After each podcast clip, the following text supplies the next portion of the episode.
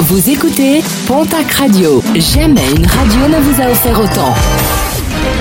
L'information locale à 9h, c'est sur Pontac Radio. Bonjour Jean-Marc Courage Sénac. Très belle journée à vous toutes et vous tous. Un homme de 22 ans interpellé à Pau après avoir volé deux paquets de crevettes décortiquées au Leclerc en début de semaine. Un vol dont le préjudice s'élève à un peu plus de 20 euros. Placé en garde à vue, le jeune homme a donné une fausse identité qui n'a pas dupé les enquêteurs.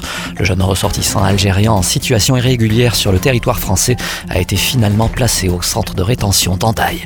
Sur le podium, le site Booking a révélé le podium des villes les plus accueillantes, un classement qui ne prend en compte que les évaluations des utilisateurs sur l'ex-région Midi-Pyrénées, Argelès-Gazost se classe en seconde position, juste derrière Gaillac, mais devant la ville de Figeac. Conseil de visite, charme de la vallée, qualité du service et propreté des lieux sont notamment plébiscités. Recrutement en direct, le prochain café de l'emploi dans les Hautes-Pyrénées, ce sera le vendredi 10 mars du côté du casino de Bagnères de Bigorre, organisé par le réseau Accord Action pour le conseil et le recrutement. Il permettra aux personnes en recherche d'emploi de rencontrer directement les entreprises qui recrutent. Les places sont limitées. Inscription obligatoire au 05 62 51 04 06.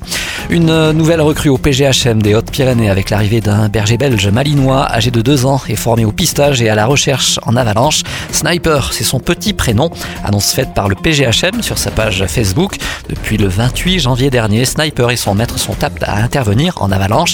L'équipe a depuis été engagée à deux reprises, heureusement sans victime.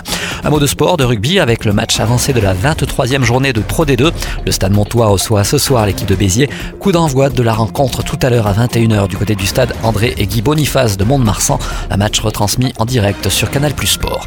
Et puis la journée mondiale du lymphodème, ce sera ce dimanche. Dans les La journée sera organisée par l'association AVML.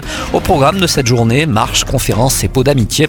Sur place, de nombreux stands d'information. Toutes les infos sur internet www.avml.fr.